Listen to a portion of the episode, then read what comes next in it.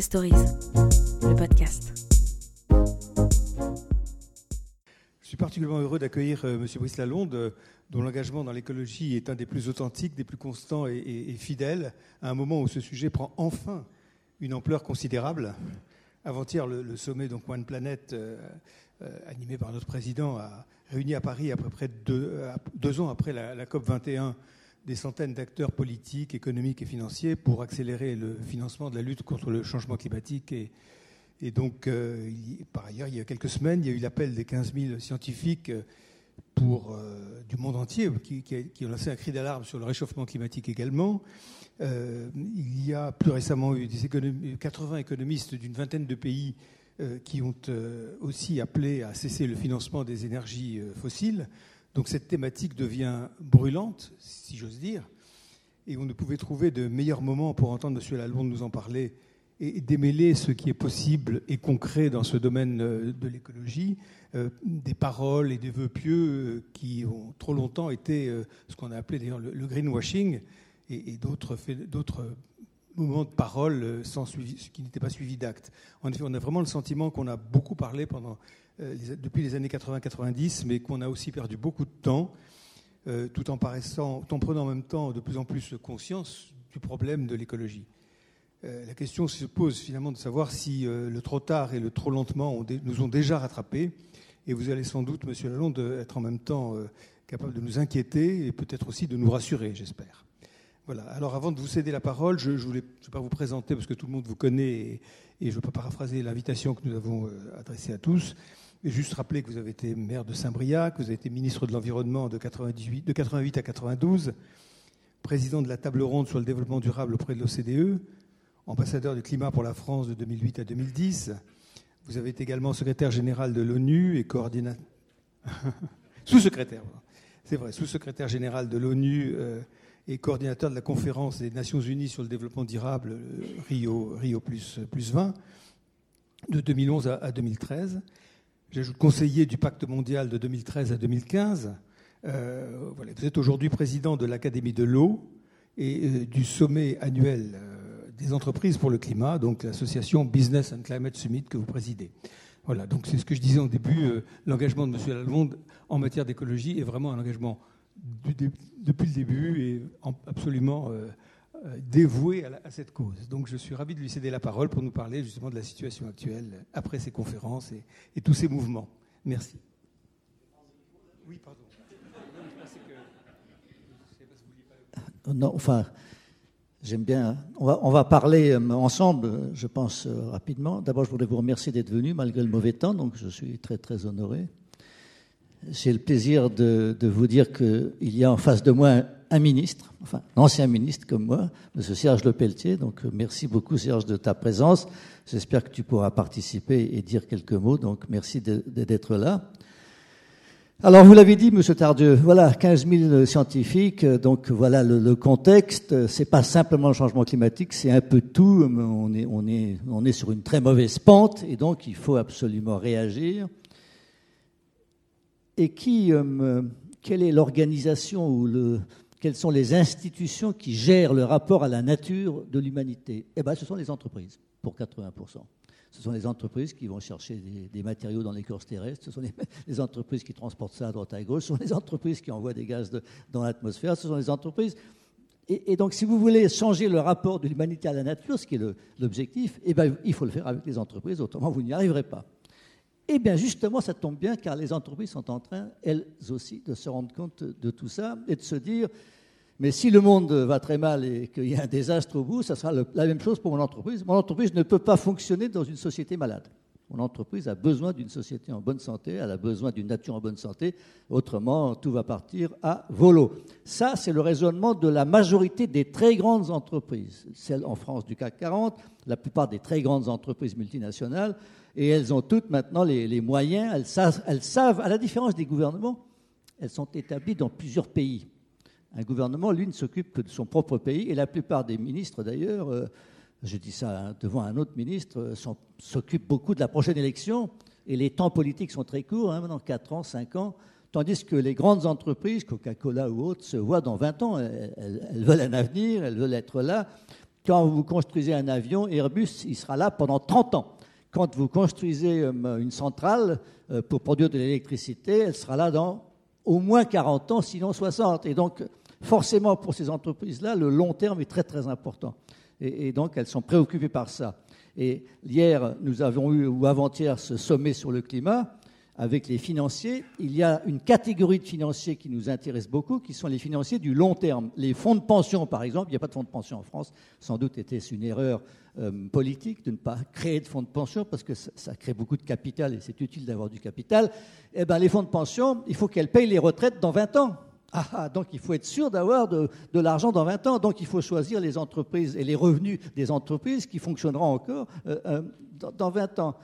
Et donc ce qui se passe aujourd'hui, ce n'est pas simplement le reflet de, ce que nous disent les scientifiques, c'est aussi la conséquence d'un mouvement qui a commencé, oh, je pense qu'on pourrait dire dans les années 90, à la suite des grandes conférences sur l'environnement un certain nombre d'initiatives ont été prises, euh, dont vous avez peut-être entendu parler. Les entreprises, par exemple, les, indices, les, sociétés, le, euh, le FTSE 100, euh, le Dow Jones Sustainability Index, c'est-à-dire que de, plus en plus, les organismes de, contrôle, les organismes d'information, celles qui informent les, investisseurs sur la réalité des entreprises, ont commencé à prendre en compte le caractère tenable ou non, de long terme, euh, des activités des entreprises. Et euh, ces indices-là commencent à prendre le pas sur les indices purement monétaires. Donc ça, c'est un mouvement qui a commencé dans les années 90. Le, pacte mondial euh, dont, vous avez parlé, M. Tardieu, a été créé par Kofi Annan en l'an 2000. C'est devenu la plus grande organisation mondiale de ce qu'on appelle le, la, RSE, on appelle ça en français, la responsabilité sociétale des entreprises, c'est un mot peut-être un peu compliqué, la responsabilité des entreprises devant la société, disons. En, américain, ça s'appelle ESG, hein, Environment Social Governance, etc. Et eh bien, toutes ces entreprises-là, maintenant, sont obligées de faire ça. Elles sont obligées de faire ça pourquoi? D'abord parce qu'elles ne pourront plus recruter de jeunes. Les jeunes, maintenant, veulent être fiers de leur entreprise.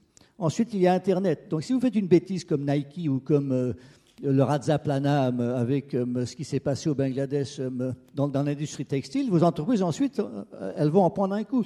Après le Bhopal, avec les 6000 morts de Bhopal, Union Carbide a disparu, a été racheté immédiatement, etc. Et donc les entreprises savent que maintenant il faut faire très attention. Non seulement elles peuvent être convaincues elles-mêmes, parce qu'il y a une nouvelle génération de, d'entrepreneurs, une nouvelle génération de gestionnaires qui sont convaincus de ça. Ils ont des enfants aussi qui leur disent Papa, qu'est-ce que tu fais par rapport au changement climatique, etc. Ils ont des salariés qui leur demandent. Et, maintenant, les actionnaires commencent à leur demander. Vous avez des actionnaires, par exemple, Exxon récemment été obligé de, rendre publique euh, leur stratégie vis-à-vis du changement climatique parce que des actionnaires les ont forcés à le faire. Donc il y a ce grand mouvement, disons, de responsabilité sociale qui pénètre dans toutes les entreprises et qui euh, voit aussi une flopée de, de, comment dirais-je, d'organisations, d'entreprises annexes, euh, les consultants, euh, les gens qui, proposent des espèces de tableaux de bord, comment est-ce que, est que, votre entreprise est soutenable, comment vous faites, etc. Et ce mouvement, me semble-t-il, est irrésistible, il est de plus en plus important un petit peu partout. Donc ça, c'est l'image d'ensemble. Il y a de plus en plus dans le monde de l'entreprise et dans le monde économique un, mouvement vers cette responsabilité sociale, vers des efforts d'intégrer dans le, dans, le, dans le, business model les objectifs sociaux, c'est-à-dire euh, qu'est-ce qu'on fait par rapport, euh, par exemple, aux implantations, euh, les voisins de mes implantations, par rapport évidemment au personnel, par rapport aux fournisseurs, comment est-ce qu'on discute ensemble, etc. Comment est-ce qu'on évite, comment est-ce qu'on intègre la santé au travail, comment est-ce qu'on intègre les droits de l'homme. Je pense aux droits de l'homme, je donne un exemple. Quand on vend des, des des, machines à faire des échographies dans certains pays, on s'est aperçu qu'ils s'en servaient pour sélectionner les embryons, les garçons, et tuer les filles, etc. Et donc euh, les droits de l'homme, ça colle pas là. Donc cette entreprise, comment elle fait, etc. Mille, mille raisons, mille, mille, exemples, si vous voulez, de ce genre-là, où les entreprises commencent à faire extrêmement attention euh, et, à, payer une partie de, enfin quelques, quelques membres de leur personnel à faire ce qu'on appelle des rapports, le reporting. Donc de plus en plus, la, question n'est pas simplement de faire, mais aussi de faire savoir et de rendre compte euh, de, l'action en faveur de la société, de l'environnement, euh, euh, du, personnel, des droits de l'homme. Donc, Vous avez maintenant le Global Reporting Initiative. Donc il y a tout un petit écosystème, un grand écosystème maintenant, avec euh, cette responsabilité sociale. Et lorsqu'on arrive ensuite euh, au climat, la situation est encore plus extraordinaire parce que le climat, alors euh, Serge pourra vous le dire parce qu'il a été un négociateur climat comme moi, eh ben, les négociateurs, les États, les diplomates ont fait leur travail. On n'a plus besoin d'eux presque. Les COP, par exemple, dont vous entendez parler, on n'en a plus besoin. Pourquoi? Parce que la COP 21 a fait le travail. Maintenant, il y a un accord et on sait, ce que veut la communauté internationale. La communauté internationale nous dit il faut que dans la deuxième moitié de ce siècle-ci, il n'y ait plus d'émissions de gaz à effet de serre. Il n'y en ait plus. Ou alors, en tous les cas, s'il y en a, il faut qu'elle soit, soit, il faut qu'elle soit anéantie, si je puis dire, compensée, détruite. C'est extraordinairement ambitieux parce qu'au ce moment, ce sont des milliards de tonnes qui sont envoyées euh, euh, tous les ans, tout simplement parce que ça vient des combustibles fossiles, comme vous le savez. Ça vient du gaz, du charbon et, du pétrole. Le charbon étant le pire. 40% des émissions de gaz à effet de serre viennent du charbon. Donc le charbon est l'ennemi numéro un. L'ennemi numéro deux, c'est la déforestation, etc. Et donc, tant que les entreprises euh, ne nous aideront pas à passer du charbon à autre chose, alors le gaz, déjà, c'est mieux. Mais même le gaz, il envoie des, gaz à effet de serre, comme son nom l'indique. Donc il faut absolument passer à autre chose. Les économies d'énergie, les renouvelables, le nucléaire, etc. Des, sources d'énergie qui euh, n'envoient pas euh, de gaz à effet de serre. Et il faut absolument éviter d'aller couper des arbres ou de les brûler dans les forêts parce qu'on en a absolument besoin. Donc ce qui se passe en ce moment à l'échelle internationale, c'est en quelque sorte la fin ou la, le déclin progressif des négociations interétatiques et la montée progressive d'acteurs qu'on appelle les acteurs non étatiques, au premier rang desquels les entreprises, bien entendu, parce qu'elles détiennent les clés en quelque sorte de, l'action et de la réussite, et les collectivités locales. Les collectivités locales parce que les mairies ont évidemment des moyens très importants de lutte contre le, changement climatique. Elles peuvent organiser les transports, elles peuvent euh, décider du code de construction, des, règles de construction des bâtiments, de l'isolation, etc. Et regardez comme les automobilistes parisiens sont furieux contre Madame Hidalgo, hein, c'est un exemple. Madame Hidalgo, manifestement, voudrait qu'il n'y ait plus de voitures individuelles dans les villes. Il n'y a pas qu'elle, donc il y a un certain nombre de villes. Mais évidemment, c'est compliqué comment on fait vis-à-vis des transports, c'est pas si simple que ça, etc. Et donc, ces, acteurs-là sont très importants. Imaginez que toutes les villes du monde, ou en tous les cas toutes les villes européennes, ouvrent des, marchés publics. C'est d'une puissance extraordinaire.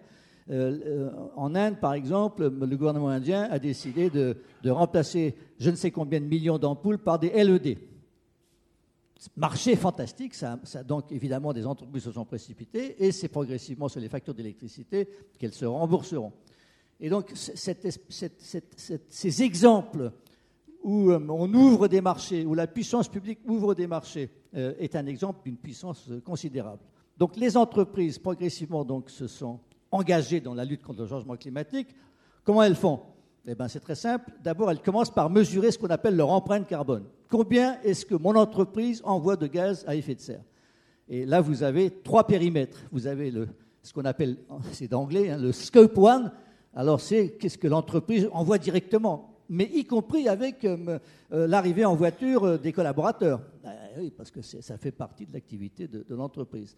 Le scope 2, c'est et combien j'envoie de gaz à effet de serre en achetant de l'électricité? D'où viendra cette électricité ou d'où vient le fuel que j'utilise? Donc c'est le scope 2.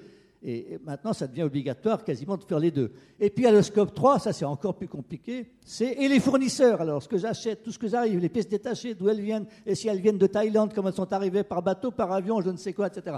Et donc, maintenant, vous avez dans, les grandes entreprises le constat suivant à peu près 80% des problèmes, des émissions, euh, des manquements viennent de la chaîne des fournisseurs parce que forcément, aujourd'hui, les fournisseurs sont un petit peu partout, et vous avez maintenant des gens qui disent je vais contrôler ce qui se passe en Chine pour vous, etc. etc.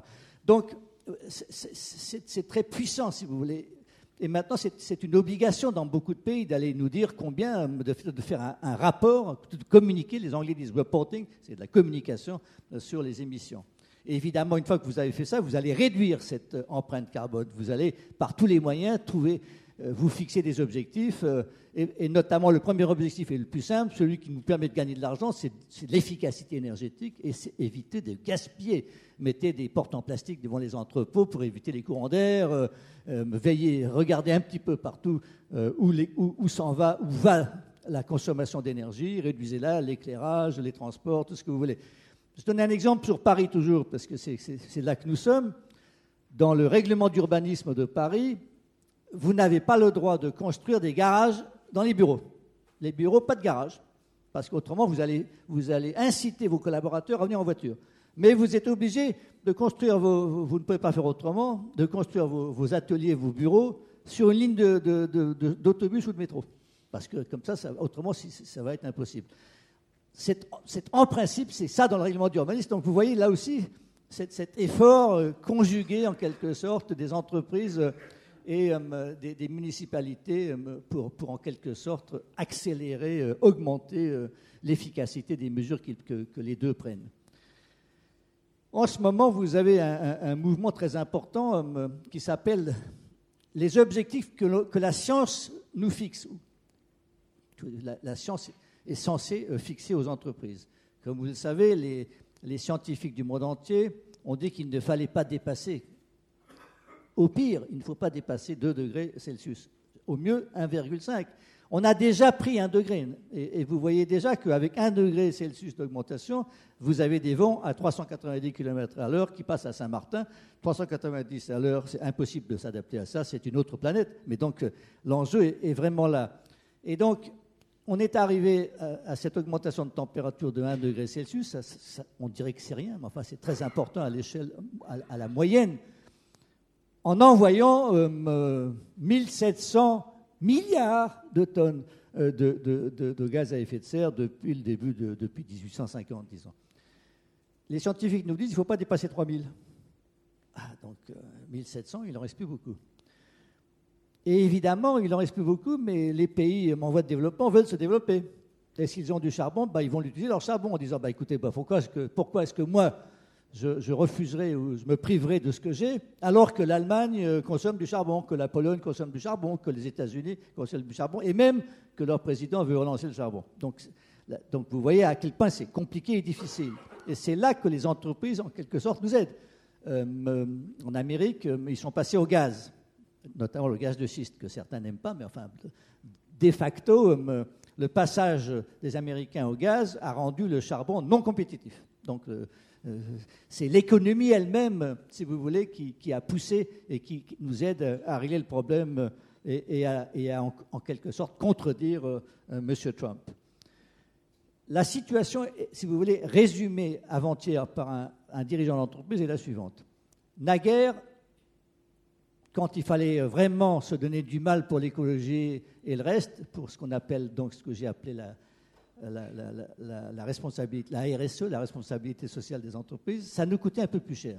Aujourd'hui, c'est fini. L'écart entre le coût de la responsabilité sociale des entreprises et le coût du business as usual, de notre réel modèle euh, euh, économique, c'est fini, c'est la même chose. Notre modèle économique aujourd'hui est écologique et, et, la responsabilité sociétale. C'était très fort d'entendre ça. Moi, j'étais épaté d'entendre ça. Donc, si vous voulez, il y a une espèce de grand, de grand mouvement en, ce moment euh, où euh, la rentabilité des entreprises euh, s'aligne en quelque sorte sur les objectifs de l'environnement. Alors, évidemment, ce serait encore mieux s'il y avait un prix du carbone. Vous savez tous ce que ça veut dire, le prix du carbone. Il peut, il peut arriver que vous ayez une amende pour avoir laissé des papiers gras sur le trottoir.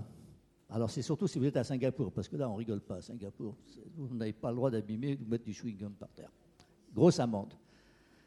Mais si euh, votre entreprise envoie du gaz carbonique euh, dans l'atmosphère, qui est un déchet en quelque sorte, une partie de ce gaz carbonique va rester 1000 ans dans l'atmosphère. 1000 ans. Donc c'est très long.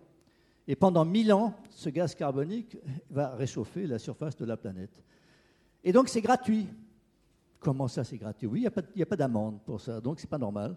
Et non seulement il n'y a pas d'amende, mais il y a même des pays où il y a des subventions. Et même en France, souvenez-vous, quand on détaxait euh, pour certaines catégories professionnelles le diesel ou autre, c'était une espèce de subvention à l'utilisation des combustibles fossiles. Et donc maintenant, les États, la France, euh, l'Union européenne, et même euh, la Chine maintenant, euh, les États-Unis, une partie des États-Unis, la Californie, le Québec, l'Ontario, ont décidé de fixer un prix au carbone. Un prix, qui, correspond en quelque sorte à une amende. Euh, si, vous, si vous polluez la planète, vous, vous devez payer. Et donc, le fait qu'à ce moment-là, euh, les combustibles fossiles deviennent plus chers. Et donc, résumé, euh, conséquence, les autres sources d'énergie deviennent de plus en plus rentables. Et maintenant, même quand ce n'est pas obligé, obligatoire, même quand ce n'est pas la réglementation, un certain nombre d'entreprises se fixent à elles-mêmes un prix du carbone pour vérifier si leurs investissements vont dans le bon sens. Alors c'est un prix fictif en quelque sorte, mais c'est un prix, euh, par exemple, le total c'est 30 euros. euh, euh, et donc, il y une c'est vraiment une, réalité. Et donc, une entreprise comme Total, par exemple, je dis ça parce que c'est vraiment un pétrolier en principe, est passée au gaz. Ce n'est plus un pétrolier Total, c'est un gazier. Et non seulement c'est un gazier, mais c'est la seconde entreprise mondiale d'électricité solaire, puisqu'elle fait des photovoltaïques, même en France, en plus, elle ne les fait pas ailleurs. Et, elle passe à l'électricité, etc. Et donc, vous, voyez ce, mouvement, il atteint même les, pollueurs, en quelque sorte, les entreprises euh, dont on pouvait pens- penser qu'elles contribuaient au problème, ou qu'elles contribuent encore au problème. Un pays comme la Norvège, par exemple, fait le bien avec l'argent du diable. Parce que la Norvège est un, est un pays euh, pétrolier et gazier, mais comme ils sont protestants, ça les embête quelque part, donc ils ont un énorme fonds souverain, le plus grand fonds souverain du monde, hein, avec lesquels ils, luttent contre la déforestation, ils, subventionnent, et ils ont décidé de, désinvestir totalement des combustibles fossiles, ce qui est assez amusant pour un pays. Et vous avez d'ailleurs entendu euh, l'espèce de coup de tonnerre de la Banque mondiale, la Banque mondiale annonçant qu'à partir de, je ne sais, c'était dans, les années qui viennent, ils ne financeront plus l'exploration pétrolière ou gazière. Ils ne financeront plus, c'est terminé. Donc tout ça, ce sont des messages extrêmement importants. Et pour, en revenir au monde de la finance, parce qu'on a, besoin évidemment du monde de la finance, on a eu un discours extrêmement important de M. Carnet, qui est le président de la Banque d'Angleterre et qui est aussi le président du Fonds de stabilisation mondial du G20. Alors, ça, ce sont des mots compliqués. Le monde de la finance est un monde passionnant. Ils ont fait beaucoup de bêtises en 2008, nous, nous- nous poussant dans la crise, mais aujourd'hui, ils sont en train de se rattraper, si je puis dire, dans l'autre sens. Et M. Carnet, qui est donc un- le président donc, de la Banque d'Angleterre, c'est un personnage important en Angleterre, à tous les cas, avant le Brexit, du moins. hein. Il a dit euh, aux investisseurs, euh, il a dit, attention les enfants, vous avez trois risques. Trois risques. Votre premier risque, c'est que vos entrepôts seront balayés par une tornade euh, ou vous allez les perdre dans une inondation. Et nous, nous sommes encore relativement tranquilles en France, et encore, on attend toujours la grande inondation qui va noyer Paris ou une partie de Paris. Mais euh, quand vous êtes au bord de l'Indus, euh, en effet, des inondations terrifiantes qui ont, balayé euh, toutes les installations industrielles euh, de, de l'endroit. Et donc certaines entreprises françaises ont perdu leurs biens là. Quand vous êtes évidemment à Saint-Martin, c'est pareil. Quoi. Donc premier risque, tout simplement des calamités. Deuxième risque, vous savez qu'il faut faire quelque chose contre le changement climatique, parce que maintenant on ne peut pas dire que vous ne savez pas.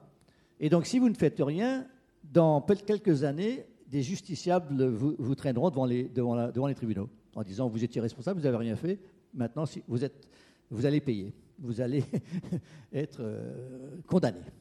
Donc méfiez-vous de ça, en- mes- mes- mesdames et messieurs les investisseurs et les industriels.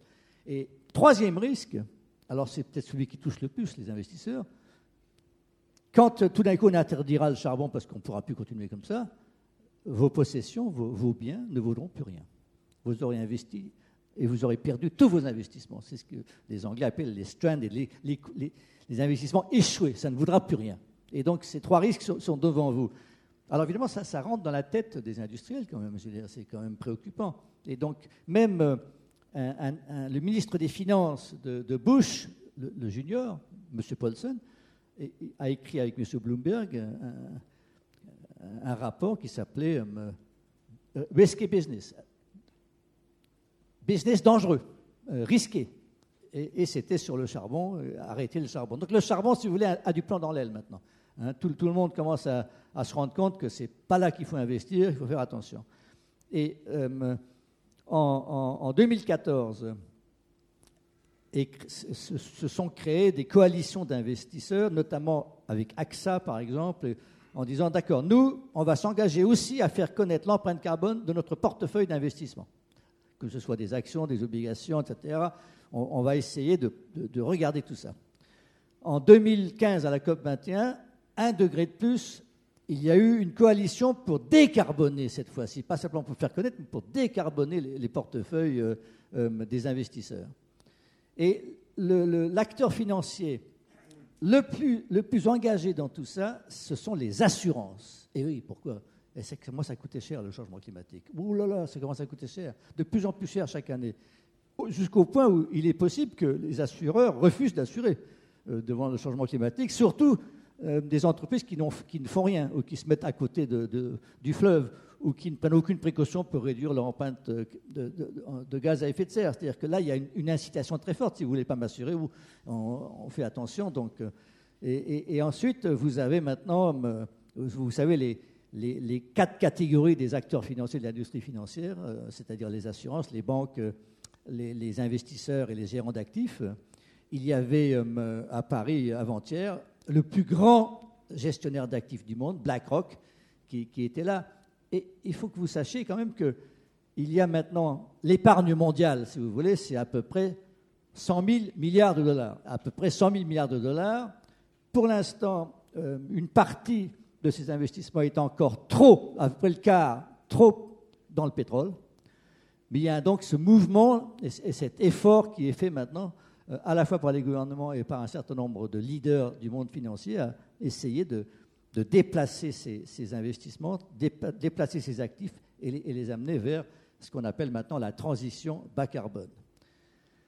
Si je peux juste, parce que je ne sais pas que l'état exactement de, vos inquiétudes, moi je suis très angoissé par le changement climatique, parce qu'évidemment je baigne dedans, donc j'ai l'impression que tout le monde est au courant de tout. Il faut que, vous vous mettiez bien dans l'esprit qu'à côté du changement climatique, il y a une progression démographique euh, sur la planète. C'est-à-dire qu'on est à peu près à 7 milliards 500 millions, peut-être un peu plus, et on va passer, on va dépasser les 9, on va sans doute passer à 10. Et donc, dans les 30 prochaines années, il va bien falloir que ces milliards supplémentaires, il va bien falloir les loger, leur apprendre des choses à l'école, les transporter, leur, trouver du travail, euh, à boire, à manger, etc. Et donc, dans les 15 à 20 prochaines années, de toute manière, l'humanité devra investir à peu près 90 000 milliards de dollars pour tout ça. Et le changement climatique, si on veut en plus intégrer la question du changement climatique, ça ne fait que 5% de plus pour l'instant. Donc ce n'est pas grand-chose. Et euh, la plupart des, économistes, si vous voulez, disent bah, c'est vraiment rien. Euh, c'est vraiment 300 euh, millions par an par rapport aux 6 000 milliards qu'il faut investir, etc. Donc donc c'est pas grand-chose. Et ils ont identifié trois domaines principaux où il faut intervenir pour à la fois transformer les modèles chez nous et surtout c'est plus facile presque dans les pays en développement parce qu'ils vont partir de rien en quelque sorte, tandis que nous, il faut qu'on transforme des systèmes qui existent déjà. C'est l'urbanisme, l'énergie et l'aménagement du territoire, surtout parce que maintenant l'agriculture, on se rend compte qu'elle envoie aussi beaucoup de gaz à effet de serre. Et comme vous avez peut-être entendu parler, mon Dieu, il faut peut-être manger un peu moins de viande. J'espère que ça ne vous choque pas de dire ça, mais euh, la viande, le, rendement écologique, si je puis dire, ou le rendement en calories de la viande, c'est quand même beaucoup moins que le rendement direct du blé, euh, des, céréales et autres. Donc il vaut mieux manger plus de céréales, un peu moins de viande.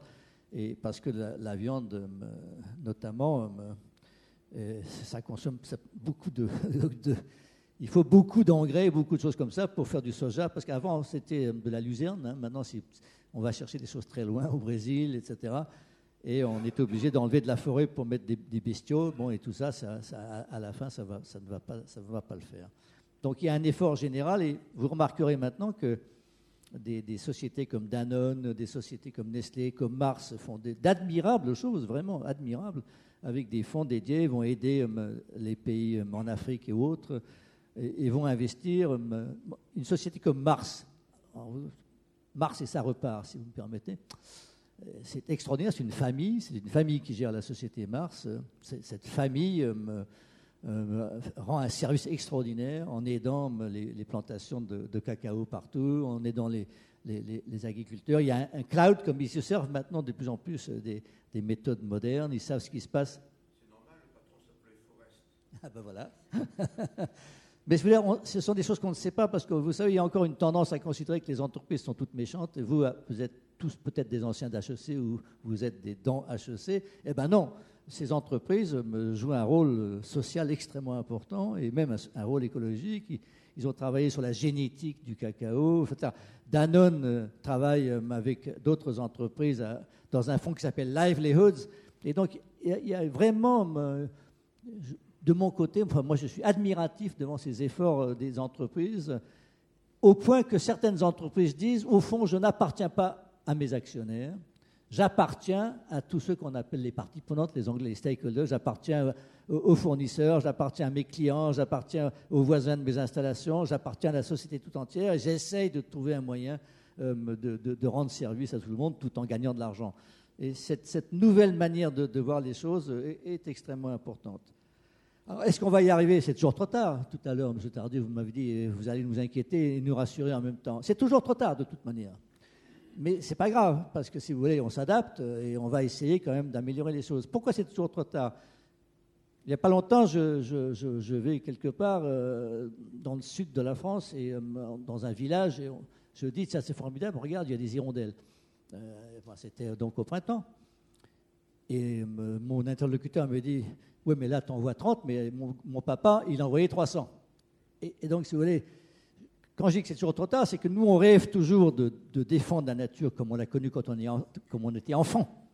Mais évidemment, nos parents l'ont connu encore mieux, donc euh, c'est très difficile. Donc on n'arrivera pas à retrouver ça. Mais en revanche, celle que l'on connaît, notre nature à nous, celle que l'on connaît, nos paysages, nos magnifiques lisières de l'île de France, on va quand même tout faire pour les, pour les sauver. Et figurez-vous, la France est plutôt un bon élève.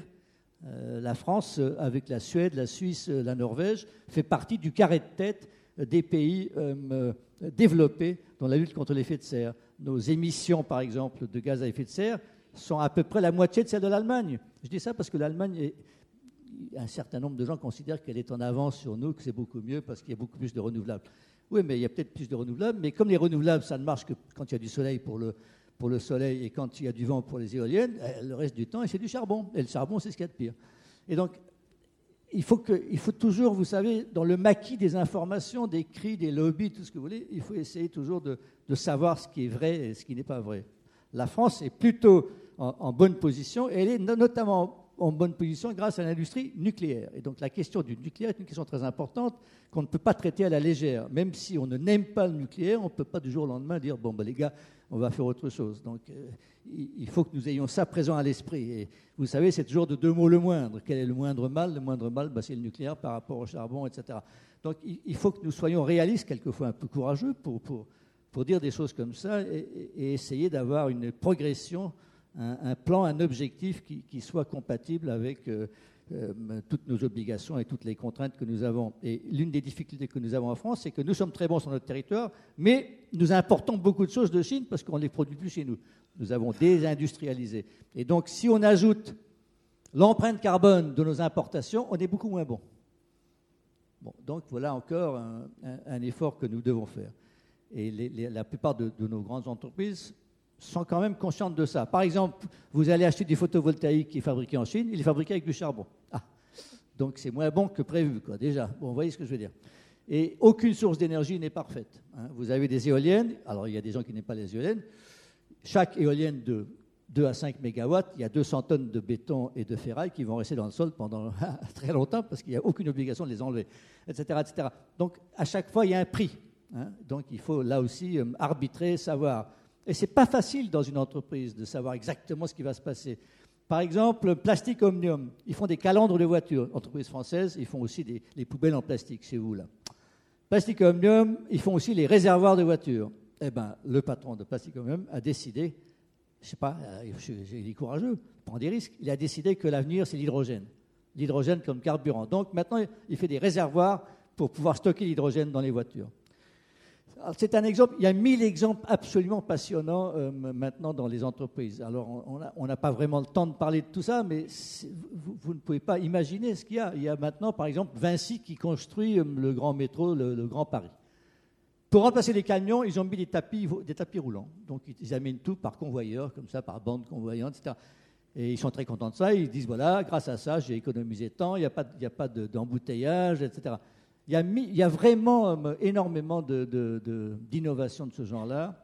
Et il y a même, euh, je donne un autre exemple. Vous savez qu'il n'y a pas assez d'eau maintenant. On est en problème avec de l'eau. Donc il faut, parce que la quantité d'eau à la surface de la planète est toujours la même. En revanche, le nombre de personnes augmente. Donc la quantité d'eau par personne diminue. Donc il va falloir dessaler l'eau de mer, ou il va falloir trouver des choses comme ça. Mais si on dessale partout l'eau de mer, il y a déjà 18 millions d'usines de, de dessalement d'eau de mer. Ça demande beaucoup d'énergie. Alors, quelle énergie on va utiliser? Donc, il y a une coalition qui s'appelle H2O sans CO2 pour essayer de faire euh, avec des objectifs. Il faut qu'en 2030, 80% des usines de dessalement soient avec des énergies renouvelables, etc. etc. Et ça, c'est une force extraordinaire en ce moment. C'est que les entreprises commencent à discuter entre elles. Elles commencent à créer des alliances entre elles, y compris avec des concurrents. Carrefour discute avec Walmart et avec euh, euh, Tesco enfin avec toute la grande distribution mondiale, et ils ont décidé trois choses. Ils ont décidé, premièrement, on va absolument refuser de faire quoi que ce soit qui vienne de, déforestation. On, il n'y aura que, on va vraiment vérifier que le bois que nous utilisons euh, est légal, et ce sont des coupes autorisées, et, que ça ne vient pas de la déforestation. Deuxièmement, on va changer nos réfrigérants euh, pour la chaîne du froid, parce que notre réfrigérant qu'on utilisait avant contribuait au changement climatique. Et puis, on va éviter le gaspillage alimentaire, et ça, ça rejoint euh, un effort général en ce moment. Partout, il y a ça. Il y a l'Alliance solaire internationale, qui a été d'ailleurs euh, inaugurée par la France. Et donc, toutes ces coalitions sont absolument passionnantes et, montrent un, espèce de nouvel état d'esprit. Même si on est concurrents, on travaille ensemble, au moins sur un certain nombre de choses qu'on va faire en commun, et, et on va peut-être partager euh, même notre savoir. Et puis la tendance ultime, alors ça c'est encore plus extraordinaire, c'est que comme le problème c'est le gaz carbonique, c'est du, du, carbone, peut-être qu'on peut remplacer euh, la chimie du carbone qui vient du pétrole et du charbon, le carbone enterré, fossile, par euh, le gaz carbonique qu'on va récupérer et qu'on va essayer de, ré, de, de réutiliser. Peut-être qu'on va faire ça en copiant la photosynthèse. Euh, alors est-ce qu'on va y arriver Comment Etc. Peut-être grâce à l'énergie solaire, parce que vous savez que l'énergie solaire, ce n'est pas simplement les chauffe-eau ou les, cellules photovoltaïques, ce sont aussi des centrales solaires que l'on peut faire dans les pays ensoleillés, où on atteint des températures extrêmement élevées, hein, avec des miroirs qui se concentrent, etc. Et à ce moment-là, c'est de là qu'on peut faire partir peut-être la nouvelle chimie de, de demain. Donc il y a plein de choses extraordinaires. Moi, j'ai vu des algues qui étaient, qui étaient dans des, élevées dans des tubes, elles étaient génétiquement modifiées, personne n'est parfait, et elles produisaient de l'alcool. Et donc, ces algues produisaient un combustible avec la lumière du soleil, euh, en, mangeant en quelque sorte le, gaz carbonique de l'air comme les végétaux. Donc, tout ça, ce sont des petites choses qui marchent en laboratoire. Mais progressivement, ça va sans doute prendre de, euh, l'échelle. Donc, il y a beaucoup d'espoir à avoir parce qu'il y a une forme, parce que d'abord, on est 7 milliards, 800 millions peut-être, mais ça veut dire qu'il y a 7 milliards de cerveaux. 7 milliards de cerveaux, forcément, c'est quand même pas mal, donc pour essayer de trouver la solution. Et, euh, et, il faut simplement que nos gouvernements facilitent la recherche, aident les entreprises euh, à, trouver la solution, soient très fermes. Et ce qui manque le plus en ce moment, et ça c'est votre aide à vous, les entreprises demandent que les consommateurs les aident. Si les consommateurs veulent toujours euh, acheter tout ce qui arrive de Chine moins cher ou du Pakistan moins cher et tous les trois mois faire du vide-grenier parce qu'on sait plus où le mettre, on ne va pas y arriver. Donc il faut trouver un, moyen progressif pour trouver un autre système. Vous savez qu'en ce moment, l'espèce d'idéal s'appelle l'économie circulaire. Une société comme Michelin, par exemple. Michelin, belle entreprise française, quand elle vend des pneus aux avions, elle ne vend pas des pneus aux avions elle vend des atterrissages. Elle dit, je vous garantis tant d'atterrissages. Et puis si ça ne marche pas, à mes frais, je remplace le pneu. Et, pareil pour les camions, elle vend des kilomètres. Et ensuite, elle dit, je peux les rechapper. Donc ça dure encore plus longtemps. Et cette entreprise est en train d'inventer un autre modèle. Elle vend le service plutôt que le produit, quoi. Le, service qui est rendu. Donc ça s'appelle l'économie de la fonctionnalité. On vend, la fonction.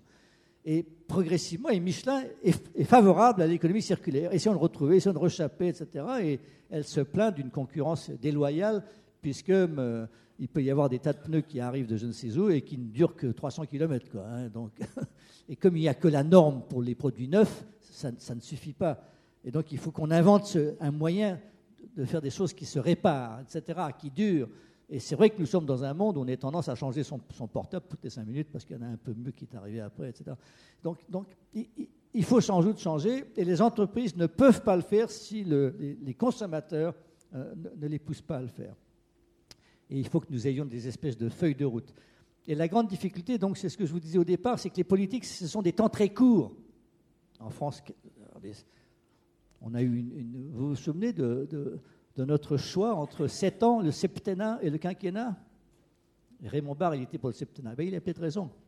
Et là, on est passé euh, à un quinquennat, donc c'est de plus en plus rapide. Aux États-Unis, c'est 4 ans, c'est encore plus rapide, ce qui fait qu'il y a un décalage entre la nécessité du long terme et, euh, et euh, les temps très courts de la vie politique ou de la vie économique. Aux États-Unis, il faut faire des rapports aux actionnaires tous les trois mois. Non, évidemment, c'est, si, le chiffre d'affaires n'augmente pas tous les trois mois, le chef d'entreprise croit que c'est pas bon, etc., etc. Et donc, euh, il y a certaines entreprises qui ont refusé ça. Unilever a refusé, on ne peut pas y arriver comme ça, il faut des choses plus longues, etc. Donc voilà où nous en sommes.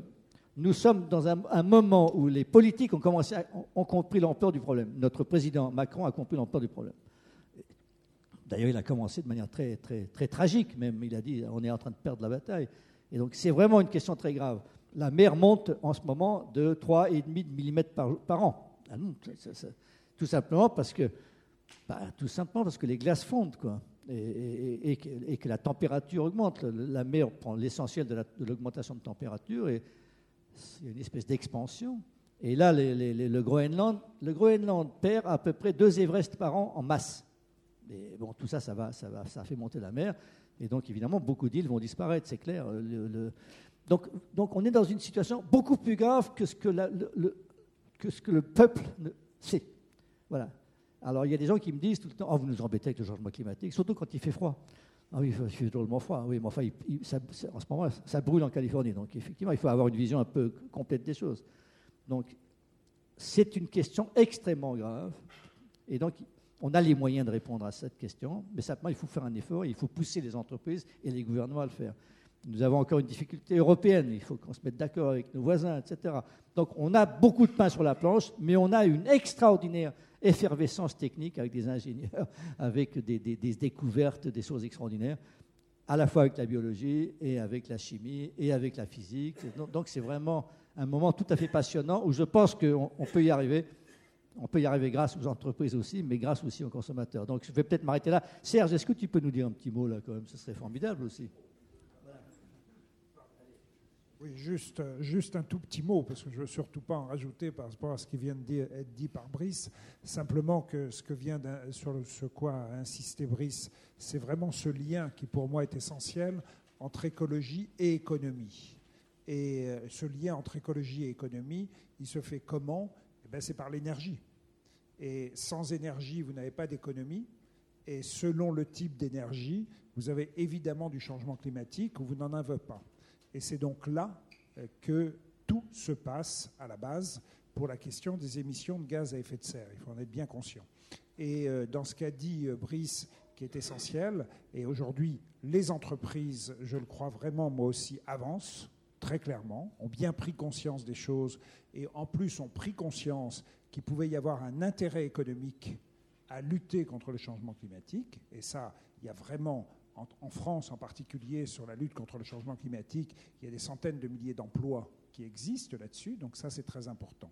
Mais moi je dirais simplement, et également au-delà des entreprises, il y a toute la prise de conscience locale, bien évidemment, hein, les collectivités, toutes les, sur les lieux, que des véritables actions avec la population soient prises. Mais je n'hésite pas à vous dire par rapport à la loi de transition énergétique en France, par exemple, qui est une bonne loi dans ses objectifs, euh, eh bien, il ne faut pas oublier que 2030, diminution de 40% des gaz à effet de serre en France, 2050, diminution de 75%, qui a même été accentuée par la déclaration de Nicolas Hulot en juillet 2017. Euh, Mais euh, moi qui connais les éléments là-dessus, aujourd'hui, nous n'allons pas vers cette réduction.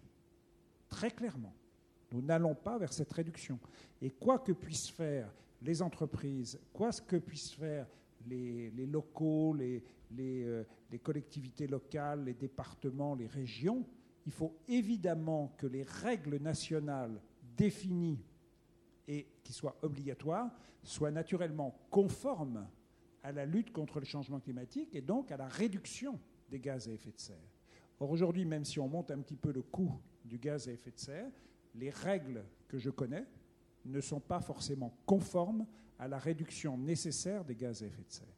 Ce qui est intéressant euh, mardi euh, dans le journal Le Monde, hein, dans le journal Le Monde, ça a été, il y a eu tout un, toute, une, toute une analyse de fait qui est très très intéressante. Et il y a l'interview du président de la République. Et l'interview du président de la République est très intéressante parce qu'elle va dans le bon sens. Mais faut-il qu'il y ait derrière, hein, et je connais bien l'administration, euh, je sais très bien qu'il faut que le monde politique arrive à vraiment inscrire les bonnes décisions euh, parmi l'administration, qui ne va pas toujours, il faut bien le dire, dans le bon sens. Donc aujourd'hui, en tout cas, il y a une vraie volonté d'aller dans le bon sens, mais les engagements pris, strictement nécessaires, parce que moi je ne crois pas du tout aux 2 degrés Celsius. Je n'hésite pas à vous le dire, malheureusement, ce sera pour moi largement dépassé. Et ça, c'est exponentiel. Les conséquences d'un degré, on connaît. Mais si nous sommes à 3, 4, voire 5 degrés, il ne faut pas oublier que le rapport du GIEC, qui est le cinquième rapport du GIEC, les quatre premiers rapports que j'ai particulièrement analysés, connus, etc., eh bien, les quatre rapports du GIEC, avec du mini et du maxi, ont toujours été constatés en maxi. Et si jamais nous constatons le cinquième rapport du GIEC en maxi, là, ce siècle sera désastreux. Hein, désastreux. Donc, euh, je crois vraiment qu'il faut qu'il y ait au niveau national de chaque pays des règles et des vraies règles d'obligation qui soient mises en place, parce qu'encore une fois, même si au niveau local, même si les entreprises, etc. Donc moi, c'est dans ce sens-là, donc c'est ce lien économie-écologie qui pour moi est essentiel, mais il faut aussi que les règles définies, et là je, pourrais évidemment vous, en dire plus sur les règles qui doivent être améliorées, mais elles en ont besoin en matière de construction, en matière de, transport et en matière, ce qui n'est pas du tout évoqué en France pour des raisons vraiment politiques, l'agriculture. L'agriculture est émettrice. Ce n'est pas du tout simple de réduire les émissions de gaz à effet de serre de l'agriculture, mais l'agriculture, on n'en parle jamais dans la presse. C'est pourtant une des grosses parties émettrices de gaz à effet de serre. Ce n'est pas du tout évident pour eux, hein. ce n'est pas, pas leur, la responsabilité, mais ça veut dire qu'il faut faire évoluer les choses, et ça, il n'y a que le plan national qui peut faire évoluer. Voilà moi un tout petit peu ce que je voulais dire. Excuse-moi. Hein.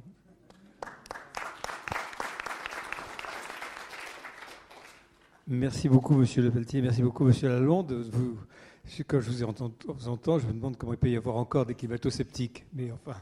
Je peux juste ajouter mais oui, chose qu'il il a parlé positivement euh, de Michelin. Et je voulais simplement vous dire que le président de Michelin, Jean-Dominique Sénat, est quand même un HEC et un HEC 76. Je le précise puisque c'est ma, je suis HEC 76 et je suis, je connais très très bien Jean-Dominique. C'est bien dommage qu'il ait été recalé euh, à la présidence du BDF, mais enfin voilà. Oui, non, je fais de son âge, bien.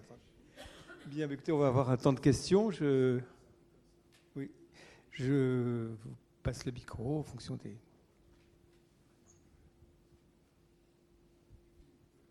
Oui, bonjour. Il y a, une technologie dont on n'entend plus parler euh, ces derniers temps, c'est le, captage et le stockage de CO2, parce qu'il est très clair que il est très peu probable que les Chinois et les Indiens ferment la centrale à charbon qui vont durer 40 ans.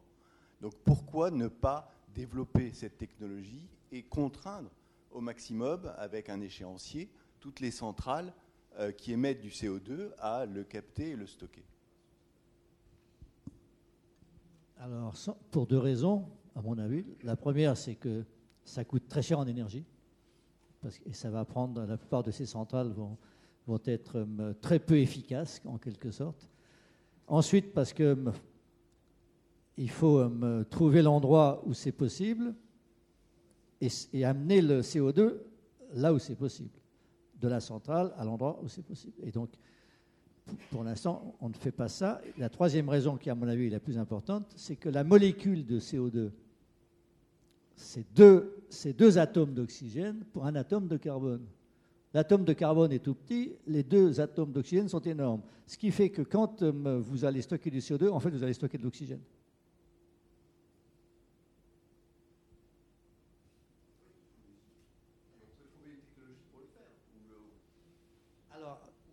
Alors, les technologies les plus, prometteuses, c'est reuse, c'est pas cesser le stockage, c'est est-ce qu'on peut réutiliser le, gaz carbonique? Et donc vous avez maintenant un certain nombre de, d'entreprises qui captent le CO2 là où il y a des, des, flots de CO2 pur, des gros flots, enfin cimenterie, macierie, des choses de ce genre-là, et qui les réutilisent dans le cadre en quelque sorte d'un écosystème industriel où, où le, CO2 peut être la matière première d'une autre industrie. Alors ça commence à se faire. Et donc c'est très prometteur. Bien entendu, euh, c'est pour l'instant plutôt la chimie, vers la chimie que ça va se passer, parce que si vous voulez transformer le gaz carbonique euh, en carburant, il faut remonter la pente de l'entropie pour les HEC, tout le monde sait ça, et là, ça, demande de l'énergie. Donc vous ne pouvez transformer le, CO2 en, carburant que si vous y mettez, qu'avec du nucléaire ou qu'avec des centrales solaires à concentration. Et donc, il faudrait que tout ça se passe du côté du Sahara. Donc, pour l'instant, le Sahara, c'est pas évident. Donc, euh, voilà. Mais les gens, ils travaillent. Il faut, il faut savoir que les gens, ils travaillent. Ça, c'est beaucoup plus prometteur que le stockage de CO2 souterrain. une question. Oui, euh, bonsoir. J'avais une question concernant les États-Unis, mais toujours en rapport aux entreprises. Hein. Quelle est la situation des milieux économiques aux États-Unis? Est-ce qu'ils sont en majorité pro-politique que vous avez exposée, indifférents, ou est-ce que certains sont quand même pro-politique euh, climat du président Trump? Non, On sait bien ce qu'il en est. Les grandes entreprises modernes et, euh, qui ont des implantations internationales sont pour, euh, pour l'accord de Paris et pour appliquer l'accord de Paris. Mais il y a certainement beaucoup de petites entreprises, et notamment le charbon, qui trouvent que Trump est très bien.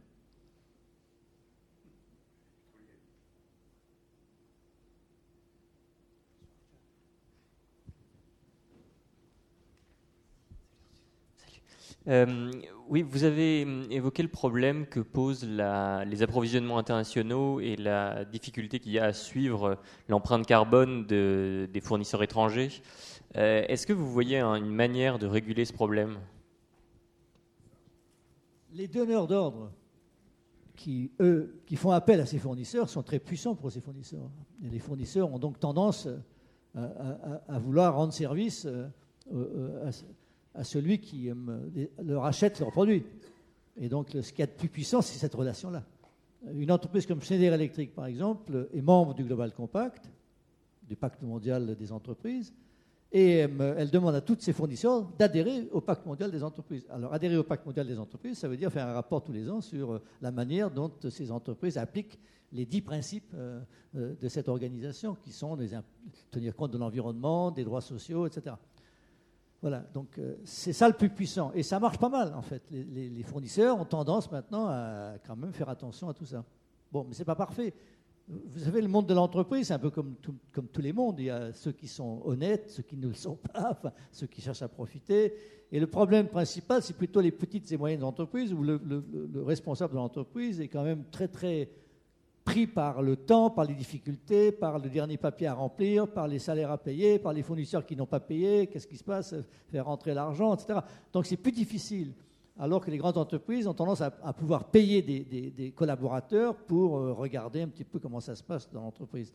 Mais il y, a, mille détails. Je peux vous donner un exemple, c'est euh. Saut piqué, par exemple, alors c'est pas sur le gaz, c'est sur l'eau dans les ateliers de Saupiquet, c'est euh, tous les jours, on a la consommation d'eau de l'atelier de la veille pour essayer de faire mieux, etc.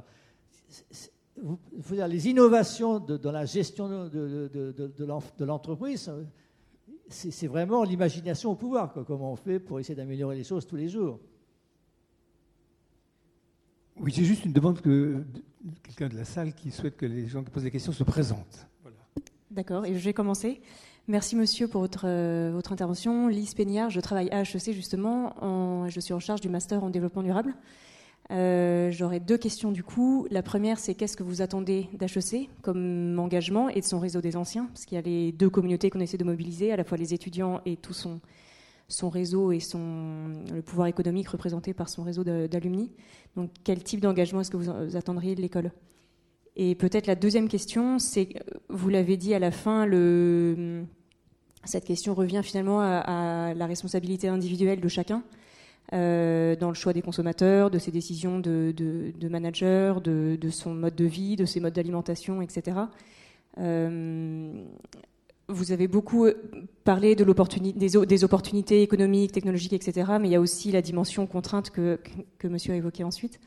et qui suppose un, euh, justement des, sacrifices ou des, ben, une vraie contrainte qu'on doit se mettre au niveau individuel pour atteindre. Euh, je ne sais pas si c'est les deux tonnes euh, par personne et par an d'émissions de, gaz à effet de serre qui a visé comme objectif, à peu près. mais du coup, est-ce qu'on n'aurait pas intérêt à faire plus de pédagogie sur justement cette responsabilité individuelle, cette empreinte individuelle de 2 tonnes? Quand on parle au niveau pays, on a justement tendance à reporter toutes les émissions au niveau international, Chine et Inde, alors qu'en fait c'est nous les Américains, Européens qui sommes le vrai problème dans nos modes de vie. Euh, et comment faire pour développer cette conscience individuelle? Désolée, c'était un peu long. Alors, je trouve que dans le monde d'aujourd'hui, l'Union européenne représente un modèle différent de celui des États-Unis. Et j'en veux beaucoup. Euh, alors, je, ne sais pas, je ne veux pas être très diplomate, mais par exemple, euh, notre ami, un pays voisin envoie des, super cylindrés immenses en Chine, parce qu'ils adorent les grosses cylindrées. Je trouve que c'est hypocrite. Voilà. Et donc, euh, je préfère la Zoé. Voilà. Donc, au moins, pour ça, c'est bien clair. Je, les, solutions individuelles, l'effort de chacun, c'est très bien. Mais néanmoins, il faut des solutions collectives et politiques quand même. Il ne faut pas non plus que, chacun ait la responsabilité. Alors il faut, pousser, il faut faire attention à ce qu'on consomme, mais euh, c'est quand même une affaire d'abord aussi euh, politique euh, très importante. Ce que j'attends d'HEC, je prétends que ce n'est plus possible de diriger une entreprise si on ne connaît pas le cycle de l'eau. Notre, notre, notre société, c'est quoi l'économie? L'économie prend dans la nature et ensuite transforme ça en marchandise. Alors, ce n'est pas toute l'économie, mais c'est le modèle simple, numéro un. Bon, et donc, si on prend dans la nature, et donc à ce moment-là, il faut faire attention, il faut, il faut la connaître la nature, et il faut faire attention de rémunérer le capital naturel. Il faut rendre à la nature, il faut la, il faut la garder fertile. Et comme vous le savez, euh, le VVF, par exemple, nous dit à partir du mois d'août, maintenant, on a consommé plus que ce que la nature euh, peut, produire en une année. Donc on mange notre capital, euh, au lieu de, de consommer uniquement les revenus de la nature c'est très simple à comprendre. Et donc, il faut absolument expliquer ça aux, entrepreneurs. Ce qu'on prend dans la nature est gratuit, à part le mal qu'on se donne pour le prendre. On dit, on l'énergie solaire, c'est gratuit. Bah oui, c'est vrai, c'est gratuit. Il n'y a pas de combustible. Mais même le pétrole est gratuit. On ne paye pas la nature pour le pétrole. On paye uniquement les Saoudiens, ou, etc. Hein. donc, voilà. Donc, la nature nous fournit gratuitement des tas de choses. Et en ce moment, on commence à s'en apercevoir. Vous savez tous la parabole des abeilles. Vous savez bien que les abeilles pollinisent. Vous savez bien que s'il n'y a plus d'abeilles ni de pollinisateurs, on va perdre 20% des récoltes. Vous savez, une... pour ceux qui ont mon âge et le tien, quand moi j'allais voir ma maman en province, j'avais plein d'insectes sur le pare-brise. Maintenant, j'en ai plus. Il n'y en a plus. Donc, si vous voulez, il va falloir quand même faire attention à ça. Hein, et moi, je me souviens, je préparais à Rio, j'étais en Amérique et je vois tout d'un coup, les chauves-souris américaines sont malades, ça va coûter très cher aux agriculteurs. Pourquoi? Ah, Parce que les chauves-souris mangent des insectes. Donc, on va les remplacer par des pesticides. Les pesticides, il y en a peut-être un peu trop. Hein. Et donc, il faut, que les, chefs d'entreprise soient conscients de ça. Voilà. Il faut que l'écologie, c'est l'économie de la nature. L'économie humaine et l'économie de la nature doivent s'additionner. Pas il ne faut pas retrancher il ne faut pas que l'économie humaine détruise l'économie de la nature. Ça va, faire, ça va faire disparaître l'économie humaine. Donc voilà, donc ça c'est très important. Donc il faut que les chefs d'entreprise sachent cela, connaissent un petit peu les animaux, le cycle de l'eau, etc. Pas grand-chose, mais l'essentiel. Après tout, quand on était petit, on avait des leçons de choses. On apprenait à peu près ça. Maintenant, on n'apprend plus ces trucs-là. Bon, la nature, c'est absolument essentiel. Voilà ce que j'attends d'HEC. Bonsoir. Euh, Thomas, diplômé 2005. J'avais deux questions. La première, c'est euh, quand on voit les scandales de type BP ou Volkswagen, on se rend compte finalement quelques années après que ces boîtes se portent très bien. Et il me semble que Volkswagen a encore annoncé des, résultats records. Euh, j'ai un peu un sentiment d'impunité par rapport à ça. Est-ce que vous le partagez? Qu'est-ce que vous pensez de ça? Et l'autre question, c'est sur le nucléaire, dont vous semblez dire que c'est une solution pas si mal. Quand on a toute cette inconnue autour du stockage des déchets, de ce qu'il y a sous nos pieds, on ne sait pas exactement euh, qu'est-ce qu'on va faire pour le, gérer. Est-ce que c'est vraiment si responsable que ça comme, euh, comme choix? Alors la réponse est oui. La réponse est oui. Alors j'étais très anti-nucléaire quand j'étais plus jeune, donc euh, ça, me frappe. Les déchets nucléaires, c'est un vrai problème, mais c'est dans des boîtes. Le CO2, qui est un déchet, 1000 ans, l'enfer sur Terre, une fois qu'il est parti dans l'atmosphère, on ne peut plus le récupérer. C'est ça la principale différence. Donc je préfère des déchets qui sont dans des boîtes et qu'on sache à peu près où ils sont. Alors, je me rends bien compte que c'est compliqué, que ça va- mais tout, bien pesé, le problème c'est le moindre mal. Voilà.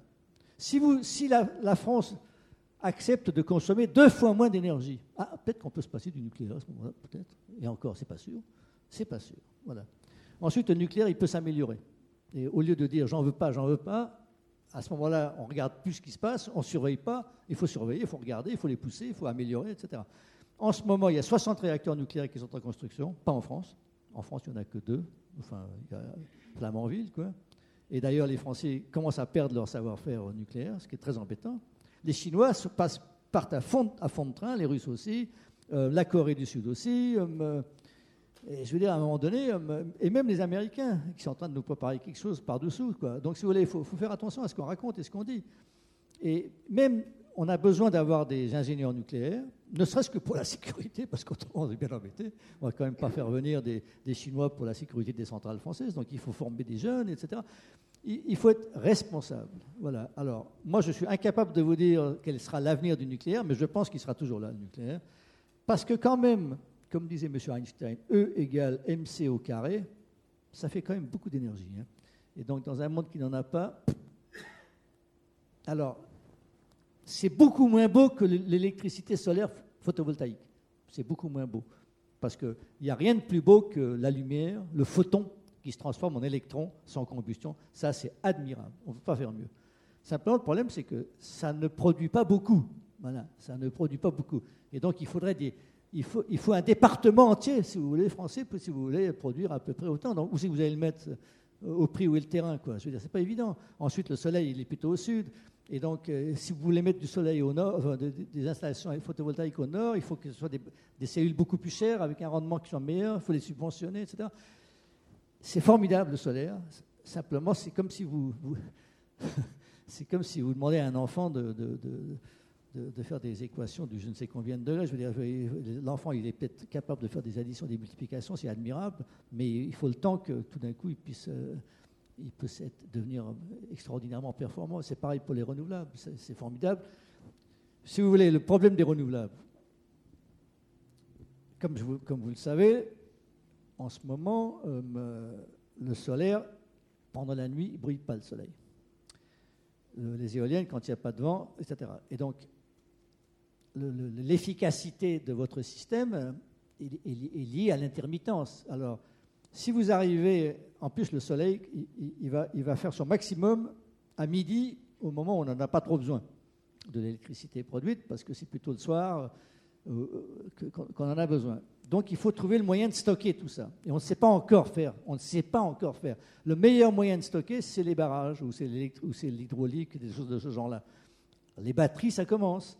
Et au fond, le, le, système vers lequel on devrait pouvoir aller, c'est un système où on a les voitures électriques, on a la production euh, renouvelable intermittente et on a les bâtiments euh, que l'on peut moduler avec les, industries qu'on peut effacer ou au contraire, euh, comme l'histoire de, des heures creuses. Quoi. Mais c'est un système intégré extrêmement compliqué à, construire avec beaucoup de, de, capteurs, beaucoup d'ordinateurs, beaucoup de choses comme ça. Et donc, ça ne marche que si on fait tout en même temps. Et même, comme il y a un risque, on ne sait jamais si ça marche, il faut quand même que, que l'hôpital puisse fonctionner, il faut qu'il y ait un backup, comme on dit, il faut qu'il y ait une sécurité derrière. Voilà. Et donc, pour l'instant, la sécurité derrière, donc en Allemagne, c'est le charbon, c'est ce qu'il y a de pire, ou même lignite, mon Dieu, le pire, tandis qu'en France, c'est le nucléaire qui, certes, fait des déchets, pas tellement, mais enfin qu'il en fait, qui dure très longtemps, mais qui au moins n'envoie pas de gaz à effet de serre. Donc voilà un petit peu la situation il faut, rien n'est gratuit. Le solaire, ça prend beaucoup de place et il faut même de l'eau pour nettoyer les, miroirs et tout ça. Donc, si vous voulez. Tout ça ça, se paye. Et donc, il faut un plan sérieux, réaliste. Alors, le nucléaire, c'est loin d'être parfait, mais pour l'instant, euh, au moins, ça nous donne de l'électricité. Et la difficulté en France, c'est quoi? C'est que, comme on n'aime pas tellement le nucléaire, on a, bâti une réglementation qui défavorise l'électricité dans le, dans le bâtiment au profit du gaz. Bon, alors c'est très bien, sauf que le gaz, il envoie, il envoie, il envoie du CO2. et donc, si vous voulez, à un moment donné, il faut être cohérent. Voilà, il faut trouver une, forme de cohérence. Et EDF, par exemple, c'est très difficile d'être le patron d'EDF, parce que c'est le ministre de l'énergie, le ministre qui, qui, est le patron, parce que c'est la France, c'est l'État qui est actionnaire. Et je me souviens d'avoir discuté avec le patron d'EDF, on lui dit, il me dit la chose suivante, il me dit, je dois caréner les centrales nucléaires, c'est-à-dire les, moderniser. Ça me coûte tant. Bon, c'était assez cher quand même. Si on me dit, ah, ben tu vas enfermer la moitié parce qu'on n'en veut pas, ah, je ne vais pas les caréner. Et puis si tout d'un coup, après, on se rend compte qu'on en a besoin, je ne pas carénés, qu'est-ce qui se passe? Donc c'est impossible d'être le patron d'EDF. Impossible. À un moment donné, il faut que l'État lâche la bride à EDF et qu'il puisse y avoir des plans à long terme et qu'on ne change pas le patron toutes les cinq minutes pour des raisons politiques. Voilà. La vérité sort de la bouche des enfants, c'est moi. Euh, ah oui, je suis d'accord avec vous. Bien sûr, bien sûr. Non, mais surtout, il ne faut pas tolérer des gens qui s'engagent et que ce ne soit pas tenu. Voilà. Et c'est une des difficultés d'aujourd'hui. Moi, je pense à ça avec un certain nombre de personnes, c'est de construire une fondation, quelque chose comme ça, indépendante, qui euh, enregistre toutes les promesses des entreprises et des hommes politiques et qui, tous les ans, leur disent Tu as dit ça, où t'en es de ta promesse Parce que c'est ça qui nous manque. Il y a trop de promesses qui ne sont pas tenues. Juste ajouter un tout petit mot, mais pour confirmer ce que vient de dire Brice, parce que c'est quand même très important par rapport au nucléaire. Ce que l'on constate en France, c'est ça, il y a une idéologie antinucléaire qu'on peut respecter. Mais ce qui s'est passé, et à travers les Verts politiquement, c'est que les Verts antinucléaires ont anti-électricité, ce qui est une aberration en France puisque nous avons la chance d'avoir, comme Brice le disait, une électricité qui est justement peu émettrice de gaz à effet de serre. Donc que, quand on est anti-nucléaire, qu'on veuille faire évoluer progressivement l'électricité vers moins de nucléaire, ça on peut le comprendre. Mais quand on a fait, il faut savoir que la RT 2012, a fait, la RT 2012, c'est la réglementation pour la construction, eh bien, a monopolisé de plus en plus pour le gaz qui est plus émettrice qui est émetteur de gaz à effet de serre 4 à 5 fois plus que l'électricité. Donc ça n'a pas de sens. Et moi j'ai toujours considéré, hein, même si je respecte l'antinucléaire, j'ai toujours considéré que c'était absolument aberrant de faire passer l'antinucléaire avant l'anti-changement climatique, qui n'a rien à voir avec la nature. Ce qui vient d'être dit par Brice est très important pour les, les déchets du nucléaire. Je crois qu'aujourd'hui, ça représente un peu plus d'un terrain de foot. Pour donner la mesure en France, c'est un peu plus d'un terrain de foot. Vous imaginez quand même que tout ça, il faut que ce soit complètement maîtrisé, mais que ça peut l'être, hein, et, pour, pour évoluer progressivement. Alors que ben, malheureusement, le changement climatique, on ne maîtrise pas. Jean-Paul Jeanneret, HEC 73, une question d'actualité, je pensais qu'on vous l'aurait déjà posée. Il y a six mois, vous avez été élu président de la République. Hier, un rapport vous est remis via votre Premier ministre qui prévoit, enfin qui propose deux alternatives pour l'extension de l'aéroport de Nantes. Qu'est-ce que vous faites et qu'est-ce que vous décidez en janvier?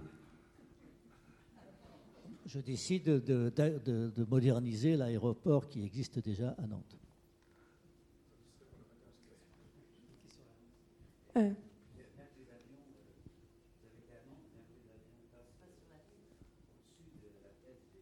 le rapport, d'abord, c'est une question de trajectoire, donc les avions peuvent changer la trajectoire, donc c'est un arbitrage entre la consommation de carburant et le bruit.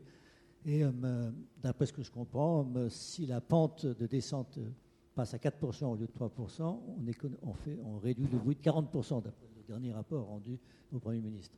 Si vous voulez, à un moment donné, il faut, il faut trancher, donc c'est purement politique hein, comme décision.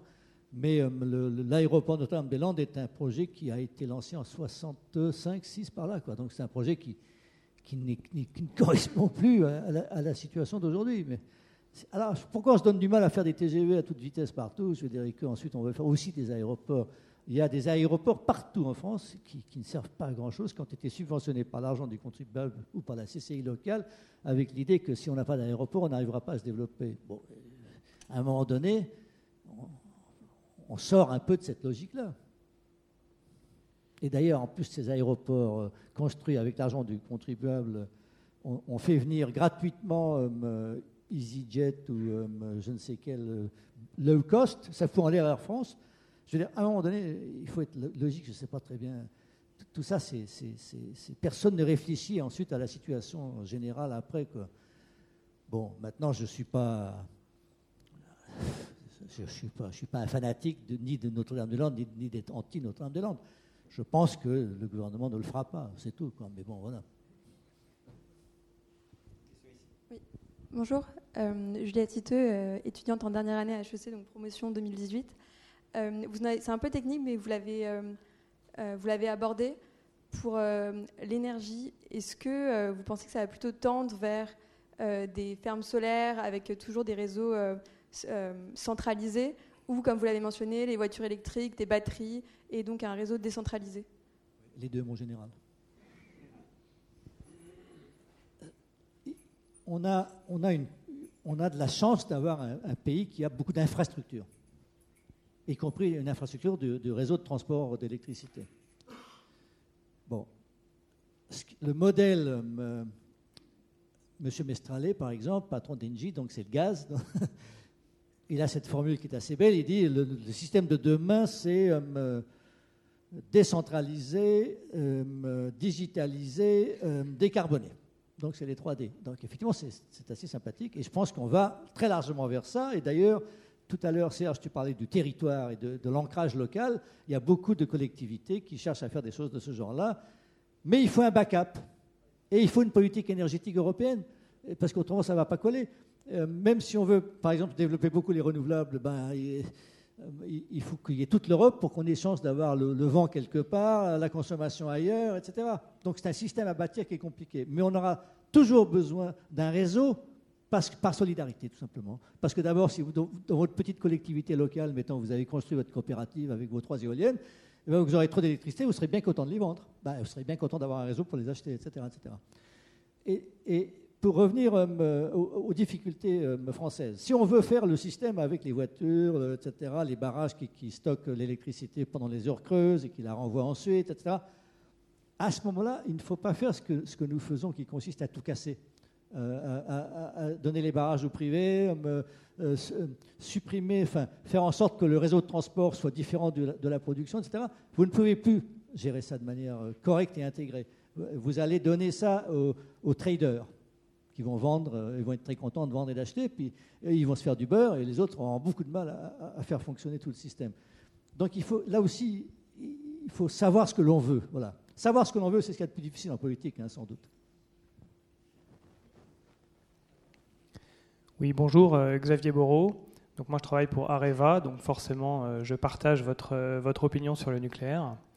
Euh, d'ailleurs, je pense qu'on peut rappeler quand même que le nucléaire est une des seules industries à, gérer ses déchets, même si, bien évidemment, euh, les déchets sont un problème. Alors, certes, les déchets sont un problème, mais euh, il y a 30 ans ou 35 ans, la France était très largement en avance avec un prototype de réacteur de quatrième génération qui finalement, donc Super Phoenix, qui finalement a été abandonné pour des raisons purement politiques. Et aujourd'hui, on se retrouve euh, avec 20 ans de retard euh, sur euh, les Russes, sur, ces mêmes réacteurs de quatrième génération. Donc ma première question, c'était d'abord de savoir qu'est-ce qui, vous, personnellement, vous avez fait changer d'avis sur le nucléaire. Et ma deuxième question, elle concerne le stockage d'électricité. puisque on voit bien que effectivement les, énergies renouvelables sont par nature alternatives. Donc si on pouvait y associer euh, du stockage d'électricité, euh, à la limite, pourquoi ne pourrait-on pas envisager euh, une base d'énergie importante faite par du nucléaire et un complément par des énergies renouvelables et du stockage? Or, les, énergies renouvelables ont bénéficié de, fortes subventions pour faire décoller la filière. pourquoi est-ce qu'il n'y a pas des subventions du même ordre pour, pour faire décoller une filière de stockage d'électricité Si j'étais au gouvernement, je pourrais peut-être répondre, là pour le coup, mais je ne suis pas au gouvernement, donc je, je crois que beaucoup de gens travaillent sur le stockage de l'électricité. Euh, des entreprises comme Schneider Electric et autres travaillent forcément là-dessus. Euh, euh, Tesla, évidemment, nous envoie sa, batterie extra. Donc, si vous voulez, les gens y travaillent beaucoup. Bolloré travaille énormément sur le stockage et les batteries. Je pourrais dire, EDF ne travaille peut-être pas assez là-dessus. C'est-à-dire que les steps, comment ils appellent ça les, steps, ce sont, je sais pas comment, ce sont les, les réservoirs d'eau, quoi puisque le, système, le, problème de, alors je vais un peu de technique, le problème de, faire le backup, de, coordonner la, production avec les, électricités intermittentes comme le solaire et, l'éolien, c'est qu'il faut un truc qui démarre au quart de tour. Il faut vraiment que, il faut pas perdre de temps. Tout d'un coup, le vent s'arrête. Il faut, faut pas perdre. Et, une centrale, les grosses centrales thermiques à charbon ou autres, il faut une journée presque pour les faire. c'est comme une voiture. Il faut, faut chauffer, il faut, etc. Donc le gaz, c'est encore ce qui démarre le plus vite. Euh, et ce qui, marche, ce qui marche encore mieux, c'est les barrages, tout simplement, parce que quand vous avez de l'eau stockée en altitude, il suffit d'ouvrir le robinet, immédiatement ça descend, et vous ne perdez pas une seconde dans la production d'électricité. Mais les barrages, il n'y en a pas tellement, et puis les barrages, il faut les garder quelquefois vides s'il y a une crue, enfin c'est difficile à gérer, quoi. Mais en revanche, au Japon, ils construisent des, tout petites retenues à 1 mètre, 2 mètres du sol, ça suffit quoi déjà. Et, EDF ne fait pas ça. Donc voilà, donc je ne sais pas, il y a certainement des. Peut-être parce que le terrain, ça coûte trop cher, etc.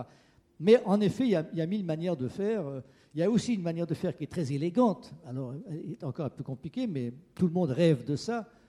Avec de l'électricité, quand vous en avez trop, vous pouvez casser la molécule d'eau en oxygène et en hydrogène. L'hydrogène est un, est une source d'énergie, un vecteur d'énergie tout à fait remarquable, propre, puisque quand vous le brûlez, ça fait de l'eau. Et donc, euh, ça retourne à l'eau.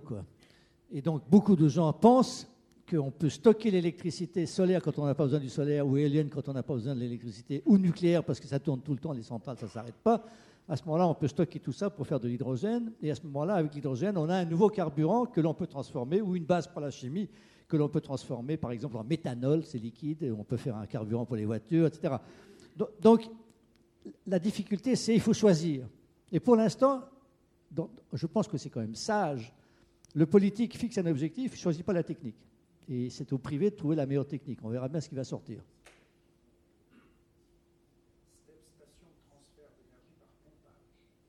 Grazie mille. Ah oui, bonjour, euh, Olivier Le Sage, promotion 89. Euh, une question est posée euh, aux militants écologistes. je me rappelle vous avoir vu à la télé quand vous aviez encore des boucles sur la tête. Et j'ai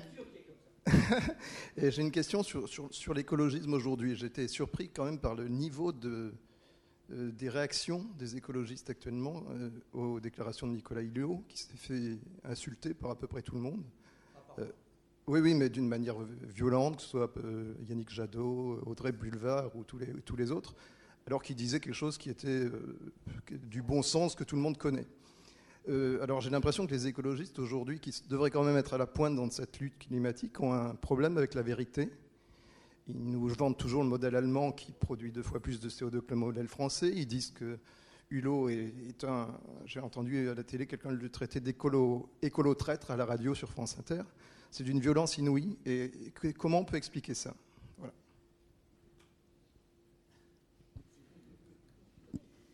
Je, connais, je connais un peu la situation. Alors donc, euh, moi, je dis toujours les écolos, c'est comme les champignons. Quand il y a les bons, les vénéneux, les comestibles, enfin bon, etc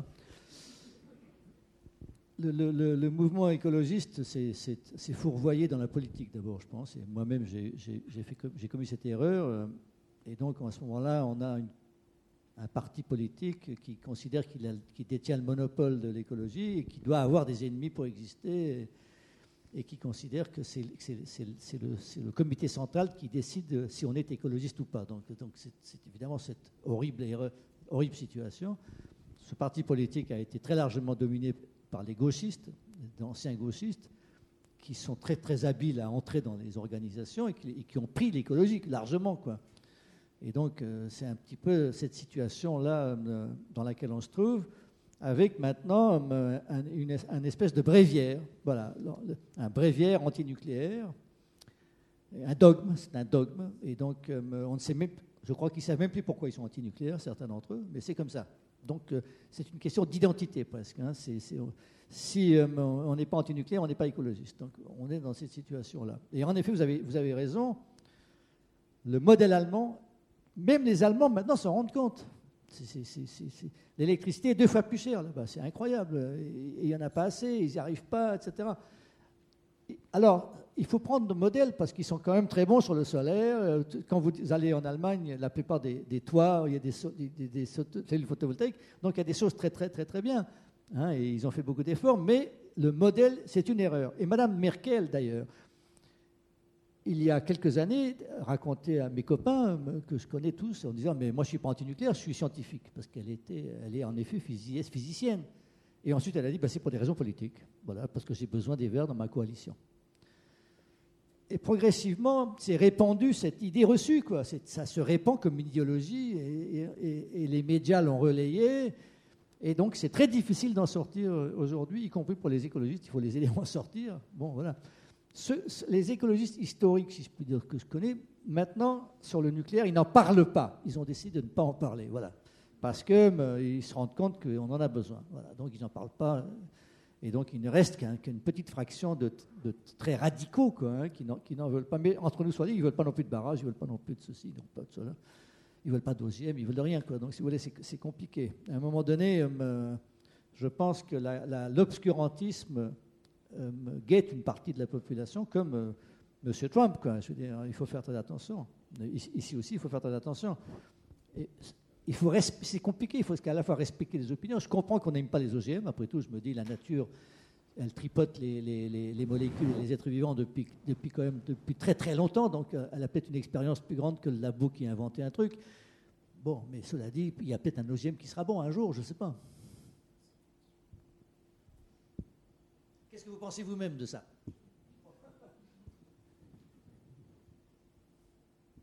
Les écologistes, en plus, ils ont fait alliance avec une partie des forces politiques françaises et ils ont perverti en quelque sorte cette force-là. Oui, bonsoir. Euh, Sophie Bonnet, HEC 2011. Je suis avocate en droit de l'urbanisme. Euh, je voulais me poser une question. Vous avez beaucoup parlé des États-Unis, de la Chine, de l'Inde, de l'Union européenne. Mais euh, quid des pays du Golfe, notamment euh, Quelle est leur position par rapport au réchauffement climatique et comment ils envisagent la transition énergétique Comment vont-ils faire?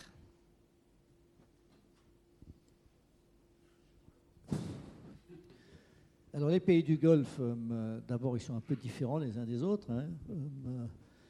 alors l'Arabie saoudite vient de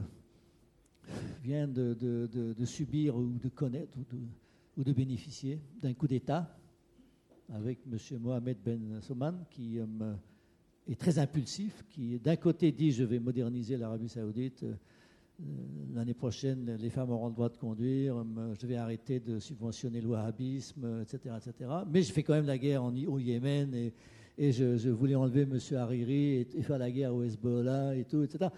Donc c'est un type extrêmement impulsif, mais un peu à la manière d'Erdogan, à la manière de, Trump. Hein. C'est un peu imprévisible et dangereux, avec une armée de plus en plus grande. Donc euh, son côté modernisateur se voit au fait que, euh, et, la plupart des pays du Golfe Persique se lancent dans le solaire de manière extrêmement euh, importante, hein, et dans le nucléaire.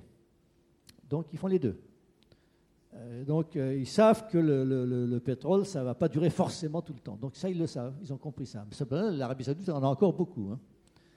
Et donc le problème maintenant, c'est qu'ils n'aiment pas l'Iran parce que l'autre, l'Iran est en train de leur faire de l'ombre et l'Iran a gagné la bataille en quelque sorte dans toute la, partie euh, du Proche-Orient que eux voulaient contrôler. Donc il y a cette histoire-là qui, vient en, plus par-dessus. Ils sont extraordinairement fragiles du côté de l'eau ils sont, très fragiles aussi du côté de la nourriture. Et vous avez vu le Qatar, ils ont eu des difficultés. Alors maintenant, la volonté de l'Arabie saoudite euh, d'empêcher le Qatar de se rapprocher de l'Iran, a fait exactement l'inverse, puisque maintenant c'est l'Iran qui nourrit le Qatar. Donc euh, c'est bien joué de la part de Ben Salman, c'est un type qui réfléchit pas trop, hein. donc c'est un peu comme ça. Voilà, donc ils sont très fragiles, c'est très très compliqué. Ils font des semaines du développement durable toutes les cinq minutes, donc euh, ils sont manifestement conscients de ça. Ils ont beaucoup d'argent, donc ils mettent de l'argent là-dedans, mais euh, c'est quand même un modèle difficile. Ils ont peut-être quoi, trois jours d'eau si jamais il y a une bombe qui tombe sur l'usine de dessalement, je ne sais pas ce qui se passe. Quoi.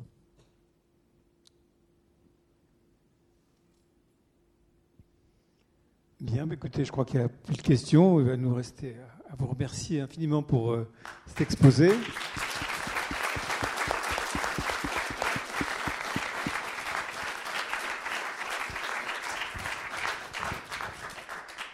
Et j'ai tant ces remerciements à, à vous, Monsieur Le Pelletier, qui avez aussi contribué à, la richesse de cette conférence. Les, conférences de l'orage visent à éclairer les changements du monde. Le sentiment que j'ai eu à vous écouter tous les deux, c'est que nous sommes vraiment à, des tournants et nous sommes en plein changement. Donc, euh, vous nous avez en tout cas apporté des éléments. Mais je suis écologiste, hein, je reste écologiste. Hein. Ah, il y a peut-être une dernière question. Alors, Oui, euh, parce que vous avez, vous avez finalement relativement peu parlé de vous. Actuellement, actuellement, quel, euh, quel, rôle vous jouez Vous êtes dans, quel, euh, euh, dans quelles organisations et comment vous contribuez à ce dont vous parlez?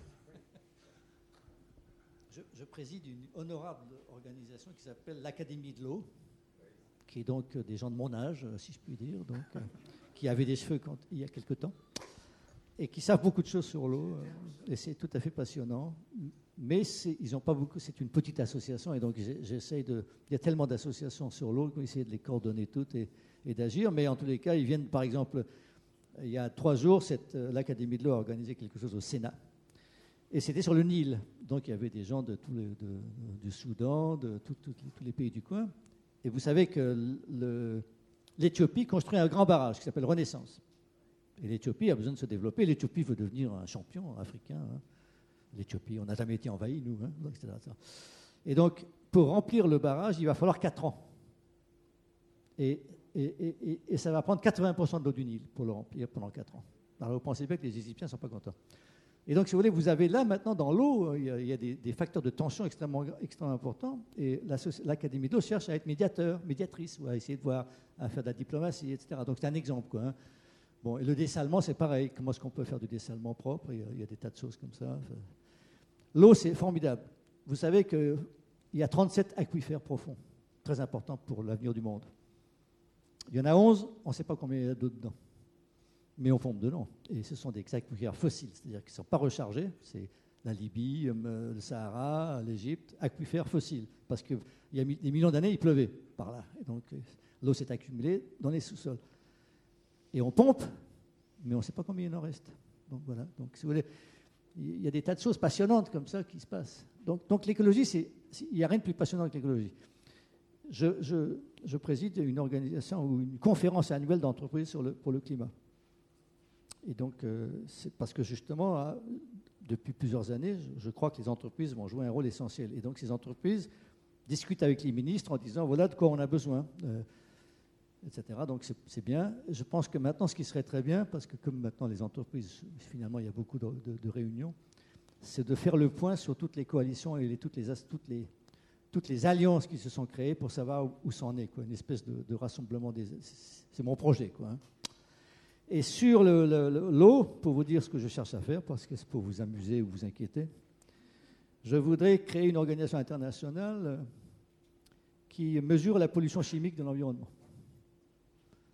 Il y a beaucoup, beaucoup de produits chimiques dans l'environnement. Et pour l'instant, les régulateurs, les, règlements, enfin les gens qui s'occupent de ça, surveillent molécule après molécule pour savoir si on peut le mettre sur le marché. Vous, voyez bien ce qui se passe avec le glyphosate et les perturbateurs endocriniens, tous ces machins-là. Mais il n'y a personne qui mesure ce qu'il y a dans l'environnement. Dans l'eau, dans l'air, dans les sols et dans les êtres vivants temps en temps, on va, faire des analyses sur les cheveux des enfants dans les écoles et on découvre qu'il y a des, tas de trucs, etc. Bon, et eh ben c'est ça qu'il faut, il faudrait faire ça.